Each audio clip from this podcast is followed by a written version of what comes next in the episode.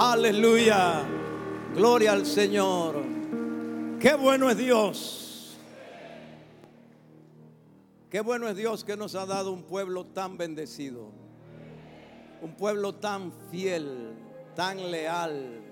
Un pueblo que ama a Dios con toda su alma. Un pueblo disciplinado. Un pueblo que también obedece y honra a sus pastores que reconoce el principio de la autoridad y por eso es bendecido. Gloria al Señor. Amén. Vamos a continuar con la palabra de un mensaje de este día que pues comenzó en, otro, en otra reunión y va a concluir con ustedes. Qué privilegio. Génesis capítulo 25, verso 19. Génesis 25, 19. Hay palabra de Dios. Amén. Muéstreme la palabra de Dios. Aleluya. Gloria al Señor. Muéstreme la palabra de Dios. Génesis 25, 19. Como dije en el mensaje anterior, no te ponga la atención en la pregunta que hay en el texto que vamos a leer. Leemos en el nombre de Jesús. Estas son los descendientes de Isaac, hijo de Abraham. Abraham engendró a Isaac. Y era Isaac de 40 años cuando tomó por mujer a Rebeca, hija de Betuel, arameo, de Padam Aram, hermana de Labán, arameo. Y oró Isaac a Jehová por su mujer, que era estéril, y lo aceptó Jehová y concibió Rebeca, su mujer. Y los hijos luchaban dentro de ella y dijo, si es así, ¿para qué vivo yo? Y fue a consultar a Jehová. Y le respondió Jehová, Dios, dos naciones hay en tu seno y dos pueblos serán divididos desde tus entrañas. El un pueblo será más fuerte que el otro pueblo y el mayor servirá al menor. Cuando se cumplieron sus días para dar a luz, he aquí que había gemelos en su vientre. Y salió el primero rubio y era todo velludo como una pelliza y llamaron su nombre Esaú.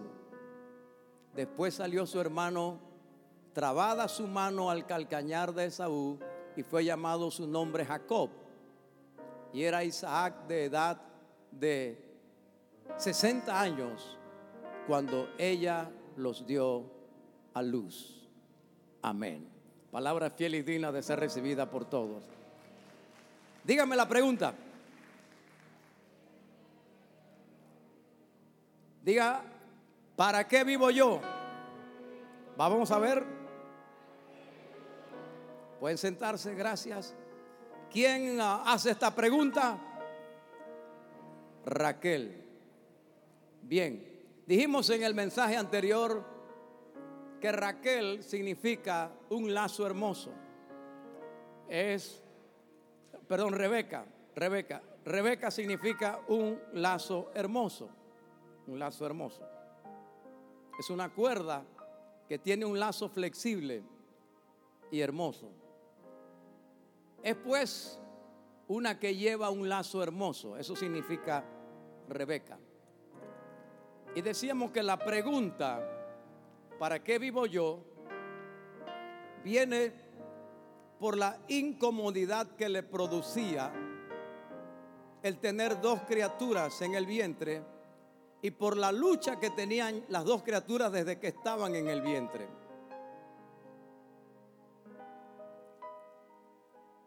Decíamos también que no hay, no hay mayor manifestación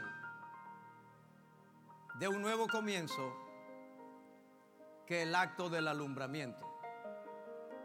Dos veces dice que Rebeca los dio a luz. Jesucristo dijo, Juan 16, 21, que la mujer cuando está encinta o cuando tiene dolores de parto, pues sufre. pero luego que da a luz, se olvida del dolor de parto por el gozo de que haya traído un nuevo niño a este mundo.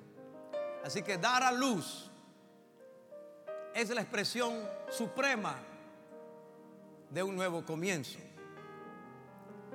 Y tenemos a Rebeca. Rebeca es la respuesta a una oración. Diga, yo soy respuesta a una oración. Rebeca fue la respuesta a la oración de Eliezer. No puedo explicar eso. Pero usted está aquí o me escucha o me sigue en algún lugar porque usted es la respuesta a una oración de alguien. Alguien oró por usted. Ella es la respuesta a la oración de Eliezer.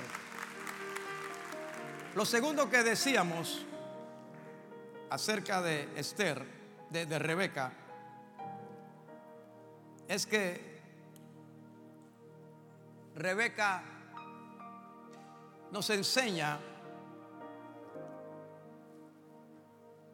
que Dios utiliza nuestros dones y habilidades para abrirnos puertas en la vida. Ella se abrió puerta por lo que hizo con Eliezer, el agua, los 30 camellos, o perdón, los 10 camellos y todo lo demás. Dios utiliza nuestros dones y habilidades que Él mismo nos ha dado. O sea, el uso de lo que hacemos con lo que Dios nos ha dado nos abre puertas. Número tres, ¿para qué estoy aquí? Para aportar la bendición de Dios. Antes de salir de su, de su tierra, de su casa, de su parentela, Rebeca recibió la bendición de Dios. Estoy aquí para ser portador de la bendición de Dios. Número cuatro. Aleluya. ¿Alguno de ustedes me escuchó desde su casa esta mañana? Amén. Entonces usted está adelantado porque ya tiene los, los puntos anteriores.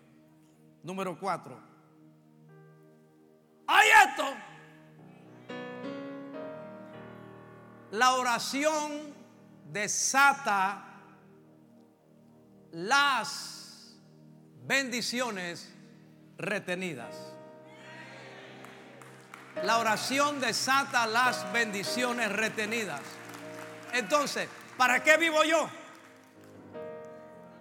Para desatar las bendiciones retenidas. Vamos a ver un poquito a Rebeca. Pase. Pase, pase. Isaac también. Santo Dios. Pero no vayan a creer que son de la vida real. Amén.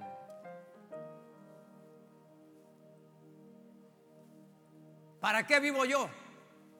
Para desatar las bendiciones retenidas. ¿Cómo las desato? Con la oración. Cuando ella sale de su tierra, recuerden que la familia le pide a, Eliezer dos años y Eliezer dijo no, si esto es ya, ya, y si no, yo quiero ir donde Abraham y dar las cuentas. Así que al día siguiente le preguntan, Rebeca, ¿quieres irte con ese viejo? ¿Y ella qué dice ella? Me voy. Dice, yo iré. Entonces, la toman, la familia la toma y la bendicen. Santo Dios, dígame un amén. La bendicen. Génesis 24 dice que le dijeron, hermana nuestra, sé madre de millares de millares. Génesis 24, 58 al 60. Hermana nuestra, sé madre de millares de millares y posean tus descendientes las puertas de tus enemigos. Esa es la bendición que le dieron. Sé madre. Así que ya ella venía con una bendición. ¿Cuál bendición? Ser madre. Pero no solamente ser madre, ser madre de millares de millares. Y ser madre de una generación poderosa. Que tus descendientes posean la puerta de tus enemigos. Ahora, por favor, no se me vaya. Pasó un año, dos años, cinco años, diez años y Rebeca no era madre. No era madre. Doce años, quince años. Tenía la bendición. ¿Dónde estaba? El diablo la tenía en algún lugar trabada. Pero la bendición estaba. Hasta que a Isaac se le prende el foco. A ella la bendijeron allá las autoridades de ella. Aquí la autoridad de ella soy yo. Así que yo voy a desatar esa bendición. Toda mujer normal desea ser madre. No digo que la que no desea ser madre sea anormal, pero toda mujer desde niña juegan con muñecas. Y si usted ve a un niño jugando con muñecas, reprenda al diablo. Porque hay un instinto materno. Y la mujer se casa, entre otras cosas, para tener hijos. Porque un hombre con un hombre no puede tener hijos. Y una mujer con una mujer tampoco puede tener hijos.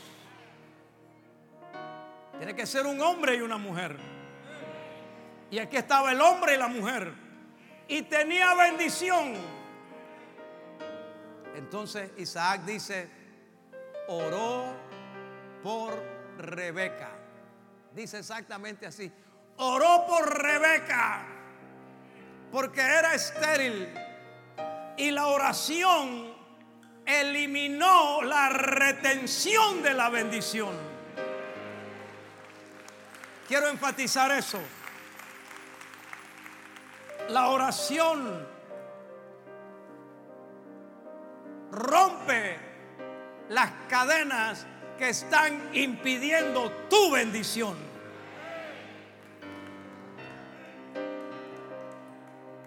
Hoy quiero proclamar una palabra. El Espíritu Santo vendrá sobre nosotros y la autoridad de la palabra llenará nuestro corazón de fe este es el día que vamos a romper las ataduras que están impidiendo todas las bendiciones que han sido proclamadas sobre nuestra vida y sobre nuestra familia.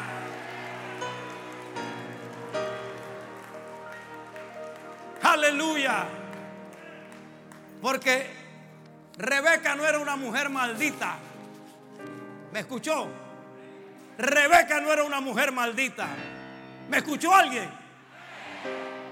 Sin embargo, la esterilidad no es una bendición.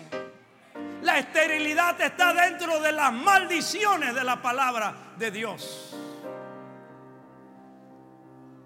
La Biblia dice, bendito el fruto de tu vientre. Así que había una bendición retenida y la oración dijo, yo la traigo a la vida. Dios contestó la oración de Isaac. La esterilidad de Rebeca fue eliminada.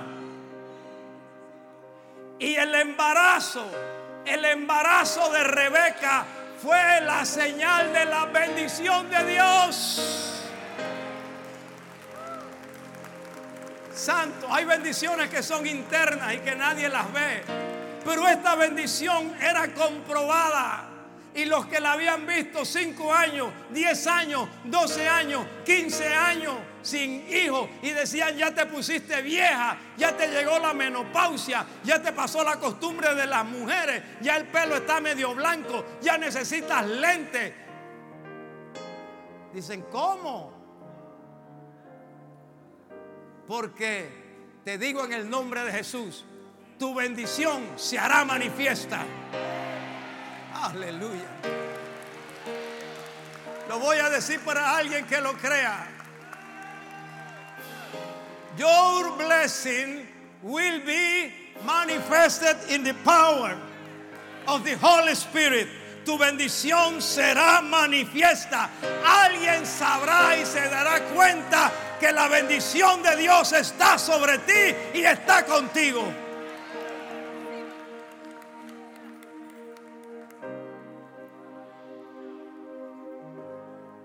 Santo Dios.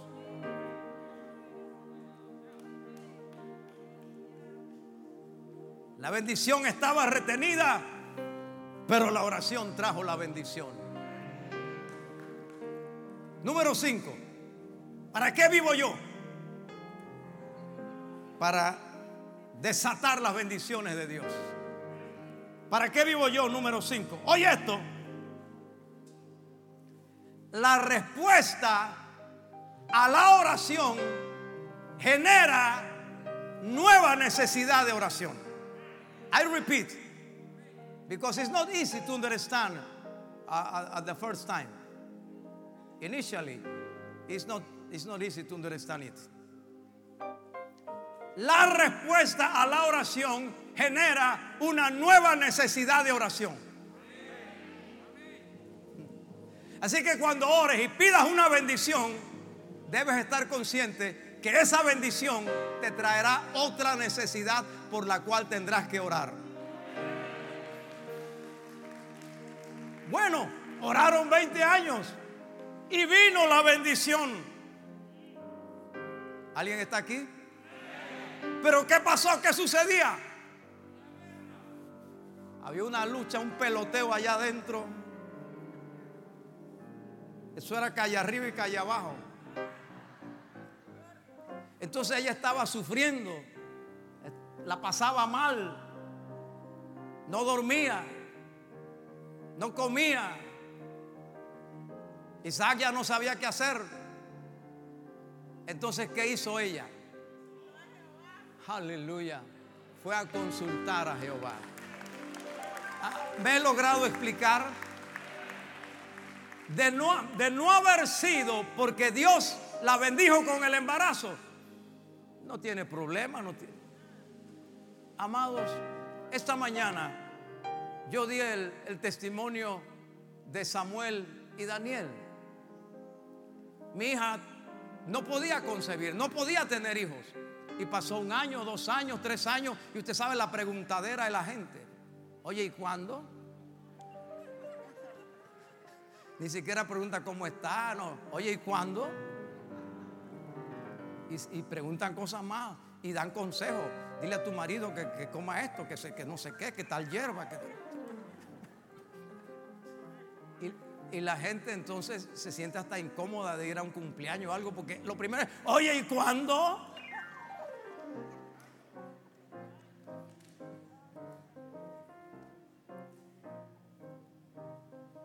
Y cuando se salió embarazada, gloria a Dios, qué hermoso tal y tal. Pero a los seis meses,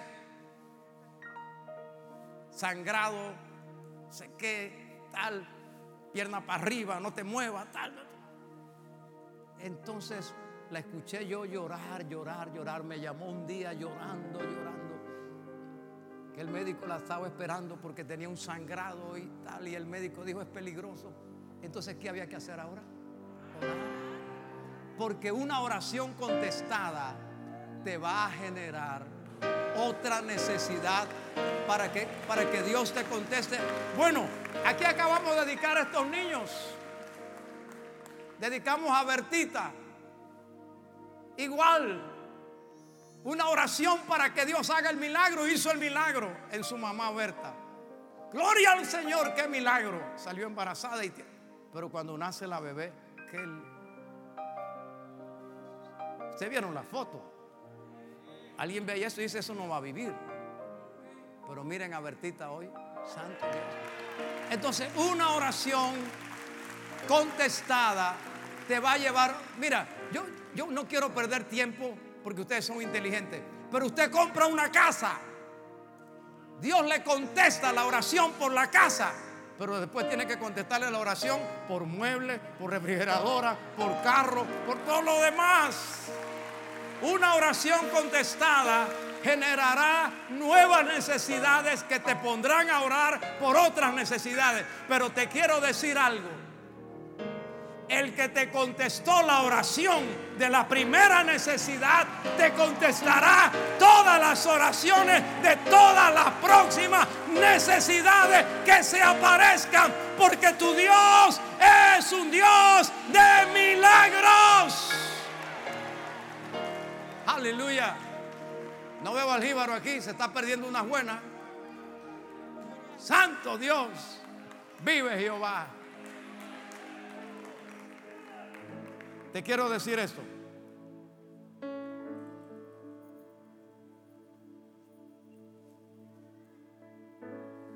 El embarazo de Rebeca fue una bendición, pero generó otra necesidad. Y hay una contradicción aquí. ¿Cuál es la contradicción? Si el embarazo es una bendición, si el embarazo fue un milagro, ¿por qué trae problemas?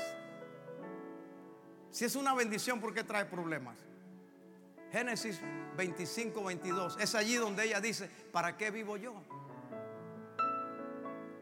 Si el, si el matrimonio es una bendición, ¿por qué trae problemas, pues?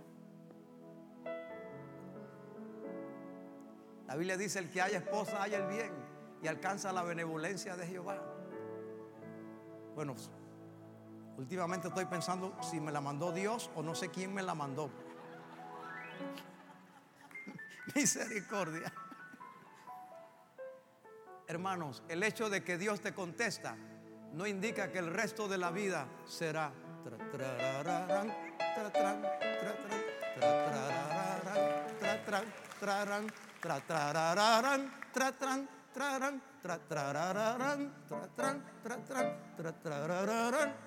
no, Dios te contesta, pero con esa misma bendición vas a tener problemas. Y ahí estaba ella, contenta con la bendición y de pronto le aparece el problema. Es una contradicción. Pero las oraciones contestadas pueden generar nuevos conflictos. En ese momento, no te achiques. No te eh, pongas a, dudar entonces. Bueno, Dios nos dio este terreno. Y después tuvimos que orar para construir el templo. Y después tenemos que orar para sostenerlo, mantenerlo, cuidarlo. Así es. ¿Para qué vivo yo? Vives para seguir viendo las bendiciones de Dios en respuesta a tu oración. Vives para, para ver nuevas respuestas de Dios en tu vida. ¿Para qué vivo yo? Vives para ver nuevas manifestaciones de Dios. El que contestó la primera y la segunda oración seguirá contestando todas las oraciones que representen tus necesidades, porque vive para un Dios de milagros. Aleluya. Y dice la Biblia, entonces ella se fue a consultar a Jehová. ¿Y qué dice la Biblia? Y le respondió Jehová, Santo Dios. Primero dice, le respondió a Isaac con el embarazo, el milagro. Pero ahora le responde a ella, porque fue a clamar a Jehová. Ella fue a consultar a Jehová. Número 6, ¿para qué vivo yo?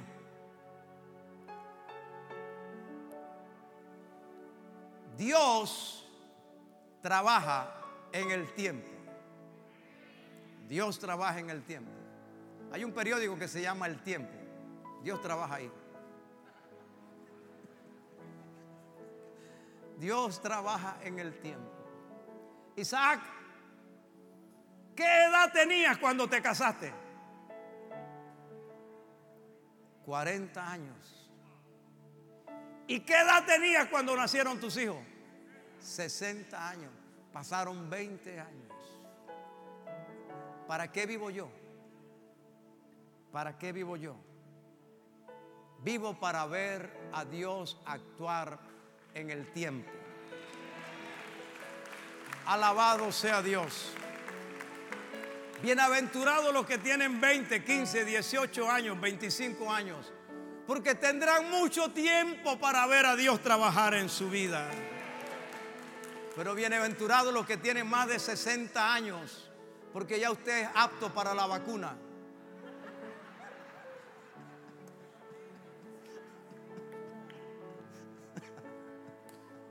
No bienaventurados los que tienen más de 60 años, porque van a vivir la mejor época de su vida.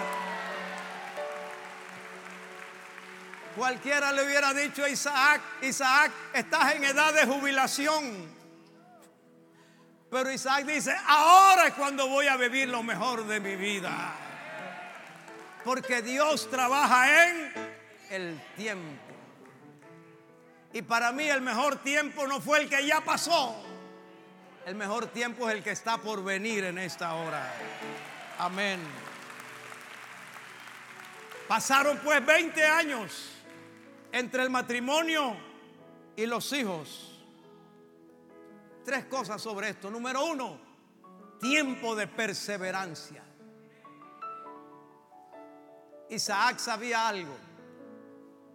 Mi padre no quería mujer de esta tierra. No quería yugo desigual para mí. Por eso mi padre me envió a Eleazar a buscar mujer para mí. Porque no quería de esta tierra. Entonces, esa mujer no me la mandó el diablo. Me la mandó Dios. Y toda buena dádiva y todo don perfecto desciende de lo alto, del Padre de las luces, en quien no hay mudanza, no hay sombra de variación. Hermano, no le dejes una patada a la bicicleta. Esa te la dio Dios. Pero ¿por qué no me dio un carro? Porque todo tiene su tiempo. Si tú no tratas bien a esa bicicleta, olvídate del carro.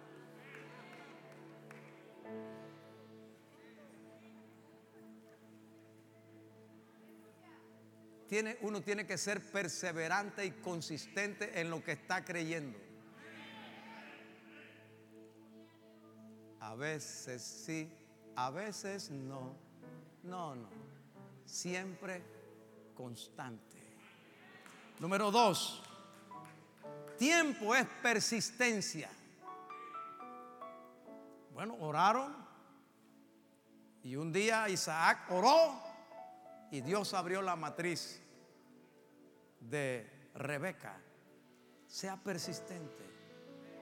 Cuando ella salió vino con una bendición. Sé madre de millares, de millares. Y posean tu descendiente la puerta de tus enemigos. No hay bendición, pues hay que traerla. Persistente.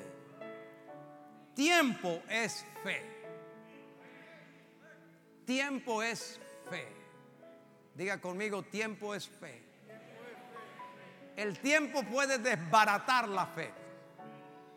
Y es lo normal que suceda. Pero la Biblia nos demuestra a través de los hombres y mujeres que el tiempo es fe. El padre de la fe, Abraham, tuvo que esperar 25 años. Pero se fortaleció en fe, dice la Biblia, viendo su cuerpo ya casi muerto. Se fortaleció en fe. Tiempo es fe. Y yo sé que es difícil. Si yo que tuve cuarentena pero y, estuve tranquilo, encerrado en un cuarto, pero tranquilo. Ahora imagínate esa gente que está entubada en el hospital, que nadie los puede visitar, nadie los puede ver, no pueden saber de su familia. Una semana, dos semanas, tres semanas, cuatro semanas, cinco semanas, y se muere el otro, y se muere el otro. Y hasta el doctor se murió el doctor también. Porque ha pasado. No se te cae la fe. Entonces, lo que nos va a sostener ahí en el tiempo es seguir creyendo, seguir creyendo. Por eso es que la Biblia dice que Abraham se sostuvo en esperanza contra esperanza. Y a ti que estás llevando esa prueba por un tiempo y tiempo, y a ti que estás llevando esa carga, y a ti que estás esperando esa respuesta de oración y llevas tanto tiempo, yo te digo, tiempo es fe. Lo que te va a sostener en el tiempo es la fe, la certidumbre. Porque es la fe, la certeza de lo que se espera, la convicción de lo que no se ve. Pablo le dijo a los corintios, si es algo que no tienes que esperar, no necesitas fe. Si, ya lo tienes, no necesitas fe. Pero la fe es para lo que está adelante en el tiempo. Y Dios trabaja en el tiempo. Y la Biblia dice en el libro de los Salmos, todo lo hizo perfecto en el tiempo. Entonces yo puedo decir, el tiempo de Dios es perfecto. Será perfecto. Aleluya. Gloria al Señor. Número siete. ¿Para qué vivo? Yo.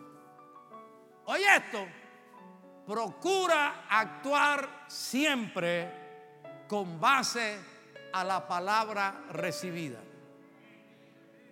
Procura actuar siempre con base a la palabra recibida. ¿Para qué vivo yo? Yo vivo para cumplir la palabra que Dios me ha dado.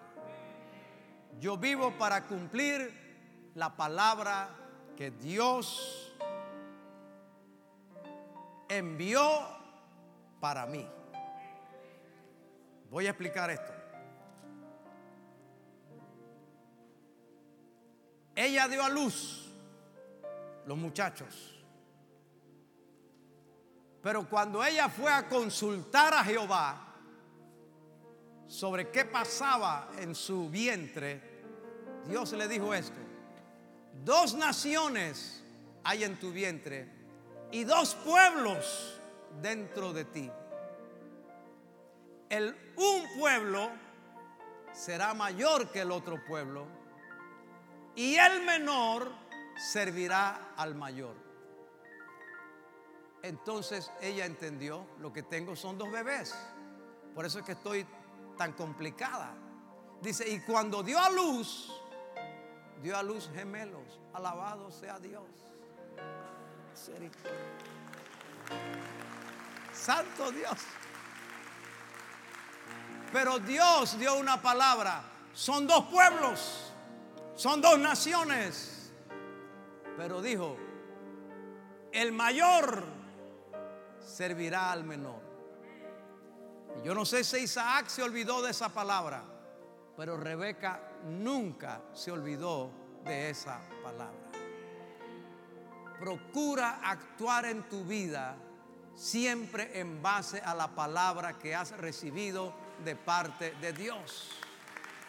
Por eso es tan importante recibir un rema de Dios y tener un rema por el cual uno actuar y saber los pasos que uno debe dar en la vida. Porque Dios no bendice papagayos. bendice gente original. No sucedió lo mismo con Sara. Rebeca fue diferente porque Dios es personal. Y el mayor servirá al menor. Cuando los, cuando los niños nacen, nació primero Esaú, el mayor. Dice que era velludo y que era rojizo. Eso es lo que significa Esaú, rojo. Era rojizo. Y qué alegría. Pero detrás venía otro y ese venía agarrándole el talón. El menor.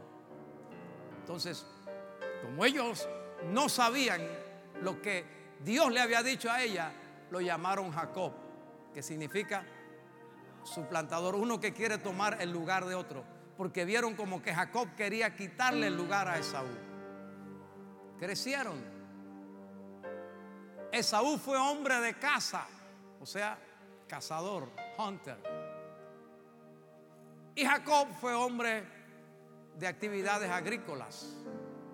Isaac amó a Esaú porque le gustaba la comida que le traía en la cacería. Pero Rebeca amó a Jacob. ¿Está conmigo? Porque esto me ayudó a entender la escritura en otra dimensión. Llegó el día en que Isaac quedó ciego. Estaba viejo. Y él llama a Esaú y le dice, ya estoy viejo. Eso te lo puedes creer, varón. Eso sí te lo puedes creer.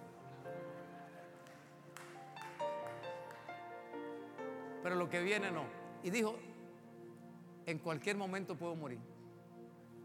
Quiero dar la bendición. Así que vete, hijo mío, cásame, prepárame el, el guisado como a mí me gusta. Y cuando yo reciba eso, yo te daré la bendición. Ay, ay, ay. Pero ¿sabe cómo son las mujeres? Ahí en la cortina estaba Rebeca oyendo. Y hay mujeres que tienen oído de tísico. Todo lo que Isaac le estaba hablando, ella lo estaba escuchando. Salió Esaú y inmediatamente llamó a Jacob. ¡Hey! Jacob, come here. Te vas ahora mismo. Le preparas un cabrito, me traes, me traes un cabrito. Yo misma se lo voy a preparar. Y lo vas a llevar a tu padre para que te dé la bendición. Hermano, cuando uno lee eso, uno dice, oye, la trampa. Dice, pero él, yo no soy como mi hermano. No te preocupes. Le puso la, el cuero del animal que parecía todo velludo, dice en, los brazos y en la parte del cuello. Ese tipo tenía pelo en pecho y, en el cuello también tenía. Y le preparó todo. Es más, ella dice, si hay maldición, que la maldición caiga sobre. Jacob prepara el asunto, su mamá le da el guiso, se lo lleva a su papá. ¿Quién es? Soy yo, Esaú, tu hijo. Ven acá para conocerte. Lo tocó. La ropa era la de Esaú, así que tenía el olor de Esaú, todo lo demás.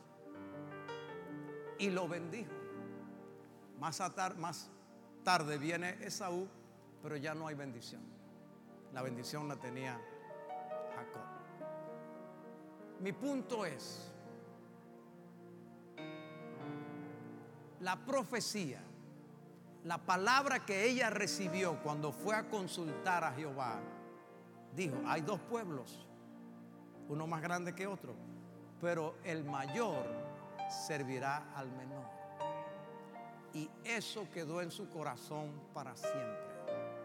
El que viene con la bendición es el menor. En la ley humana la bendición la tenía el mayor. Pero recuerde que un día ese hijo mayor venía del campo, venía cansado. El hijo menor estaba preparando el potaje de lentejas. Y le dijo, dame lentejas, ñagare. Dame lentejas, Te la cambio. Te la cambio por qué? Por la primogenitura. Dice la Biblia que Esaú menospreció la primogenitura. En otras palabras, no era digno. ¿Cómo tú vas a vender tu primogenitura por un plato de lentejas? Y todo eso lo estaba viendo su madre y entendió por qué la palabra que Dios me dio me dijo, el menor serviría al mayor. Y cuando llegó el momento, ella interviene para que se cumpla la palabra que ella había recibido. Mi amado, si Dios te da una palabra, nuestra responsabilidad es orar para que esa palabra se cumpla y actuar para hacer todo lo posible de nuestra parte para que esa palabra se cumpla. Si Dios te dijo, que tu hijo será una bendición, entonces tienes que orar y actuar para que lo sea. Si te dijo que tu hijo será eh, un gran músico y que alabará su nombre, entonces, entonces tienes que hacer algo. Mételo en una academia cuando tenga 3, 4 o 5 años. No te vas a pasar la vida. Mi hijo es una bendición y nunca le enseñaste a tocar, pero ni pito. No sé si me hago entender.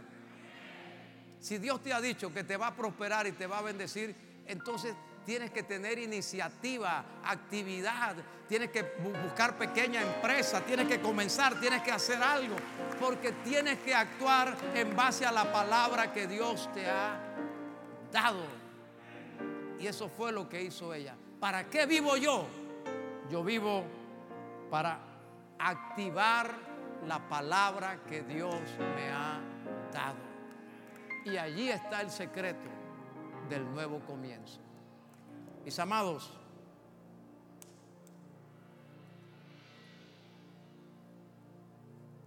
voy a usar un ejemplo de mi propia vida y cómo he vivido esto a través de los años. Porque Dios trabaja en el tiempo. Y me hace bien, me ayuda, me alienta, me anima pensar que el mejor tiempo de mi vida es el que está por venir todavía. Amén.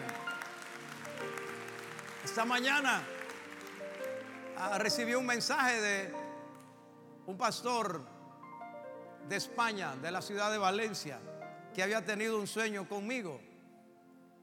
Y no digo el sueño, pero entre otras cosas me gustó que él dice, te veías más joven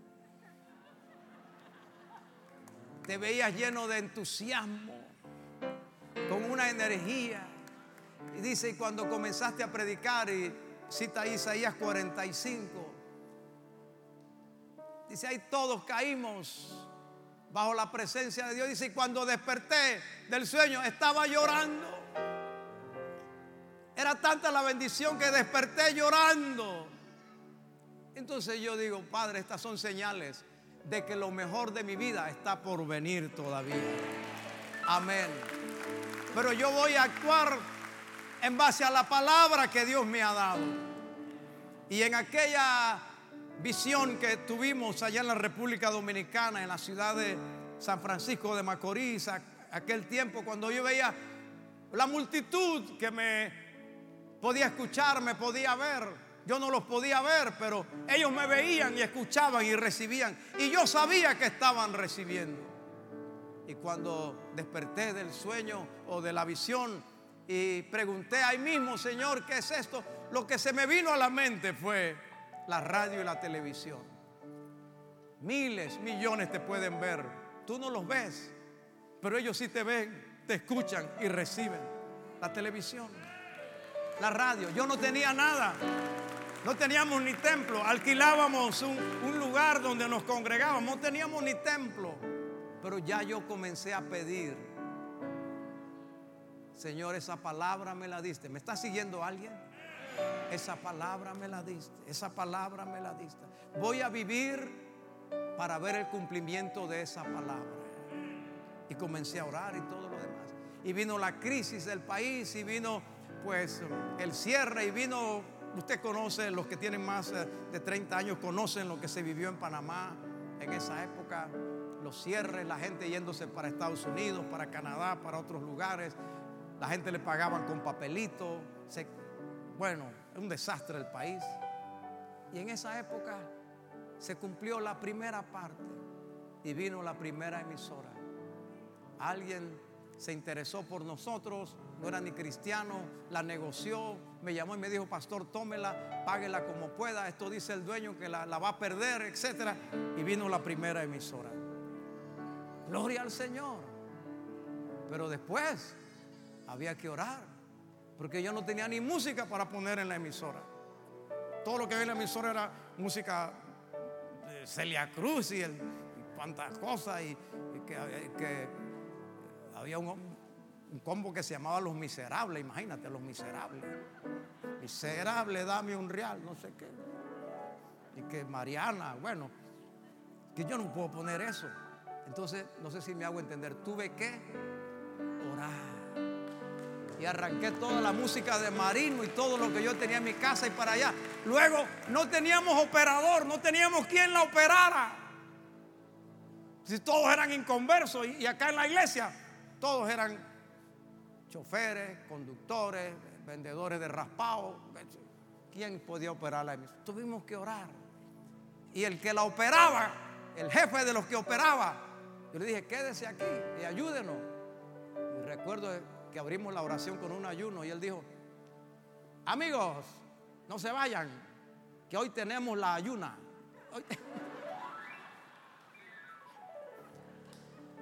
¿Y sabe qué pasó? Se convirtió. Y todavía está con nosotros. todavía está con nosotros. Cada cosa nos llevó a una nueva oración. Y después cuando vino otra emisora, entonces otra oración. Y después pelear con el gobierno por la frecuencia, porque nos querían quitar la frecuencia. Y después pelear con el gobierno porque otra gente que tenían también nos querían sacar de la frecuencia y mandarnos para otro lado. Y cada cosa era pero esto nos lo dio el Señor. Esto nos lo dio el Señor.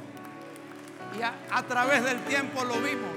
Y vino otra emisora en, Agua Dulce. Y vino otra emisora en Canajagua. Y vino otra emisora en Chiriquí, en Volcán Barú. Y vino otra emisora en Colón. Y otra repetidora en Darién. Y después vino la televisión. Y bueno, tuvimos la señal. ¿Y ahora qué hacemos con la señal? No hay equipo. Hay que orar por antena, por equipo. ¿Alguien me está siguiendo? Siempre orando en base a una palabra recibida. ¿Cuál ha sido mi oración por esta iglesia? Aquel día, viajando de una emisora a otra, cuando nos reuníamos en un lugar que no teníamos ni techo, no había ni techo. Y vino la palabra, Sofonías 3:12, y vino la palabra. Y la volví a leer ahí en el carro y lloré en el carro. Y dejaré en medio de ti un pueblo humilde y pobre, el cual confiará en el nombre de Jehová. Y he orado por esa palabra y he visto lo que Dios ha hecho.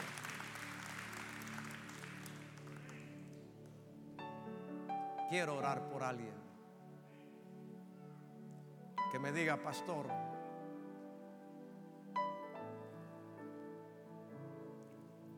quiero eliminar lo que está impidiendo mi bendición. Quiero que se rompa lo que retiene mi bendición hoy. Yo no sé si aquí hay alguien que sabe que tiene bendición, pero reconoce que hay algo que la retiene. El propio Daniel tuvo que recibir la visita de Gabriel, el ángel, y el ángel le dijo, vino eh, Miguel, uno de los principales príncipes, a ayudarme. Porque hay bendiciones retenidas. Pero Dios no da su palabra en vano. Y la palabra no vuelve a Dios vacía. Y si Dios ha enviado palabra para decir que hoy se rompe lo que retiene la bendición, es porque se romperá lo que está reteniendo la bendición. Por eso quiero orar por vientres estériles aquí o en la casa o en el hospital o donde quiera que estén, vas a imponer tu mano en ese vientre.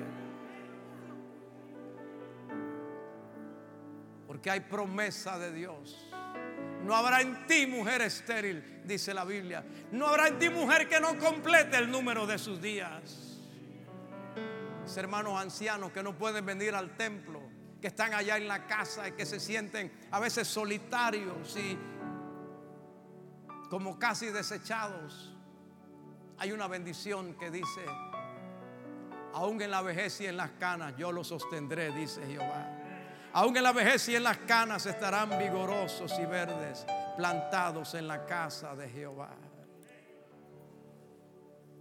Hay una bendición que dice que Isaac sembró en el año de la sequía y cuando todos estaban en crisis ese año, Isaac cosechó al ciento por uno. Quiero orar por alguien. Quiero orar por alguien enfermo. Porque la bendición dice que por su llaga fuimos nosotros curados. Y hay demonios y hay fuerzas que están reteniendo esa bendición. Santo Dios. Quiero orar por alguien a quien Dios le contestó una oración, pero por causa de esa respuesta ha venido una nueva necesidad. Y tú dices, bueno, Dios me bendijo, pero entonces ¿qué? Dios te ha bendecido y vas a vivir para seguir viendo las respuestas de Dios en tu vida. Sí, amén, amén, amén. Yo sé que Dios bendijo a alguien con una pequeña fábrica, pero ahora está paralizada. En mi espíritu veo equipos y maquinarias paralizadas. No te las dio el diablo, te las dio Dios.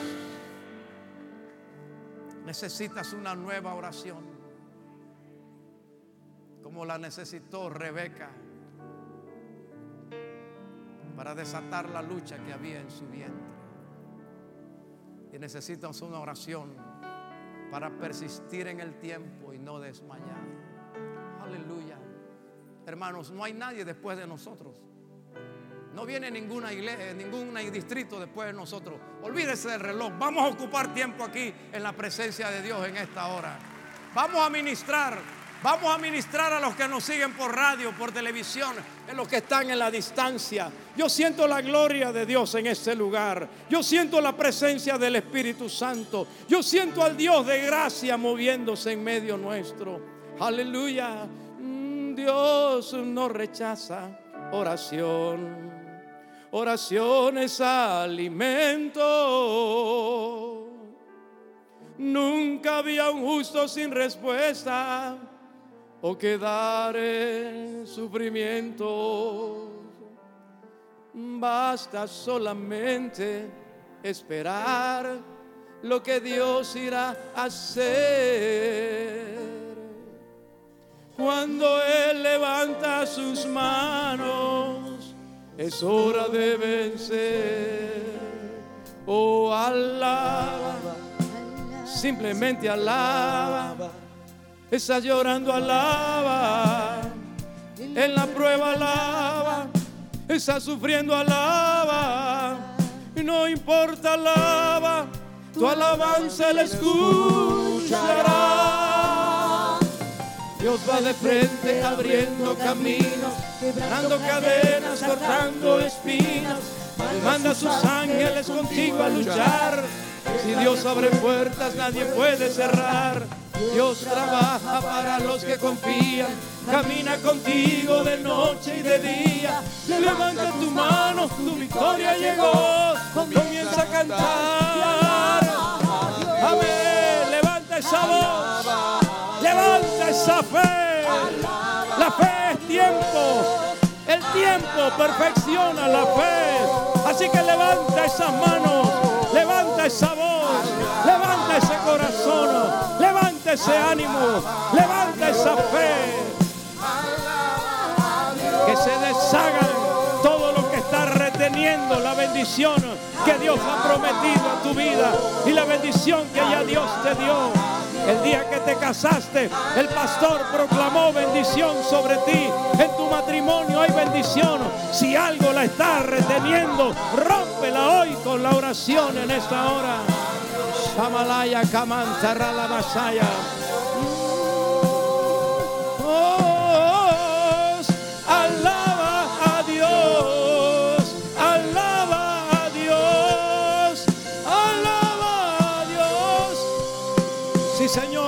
Allá en los hogares, que los ancianos, las ancianas, los de la tercera edad, los de la cuarta edad, vean las bendiciones de Dios, vean que nada retiene la bendición de Dios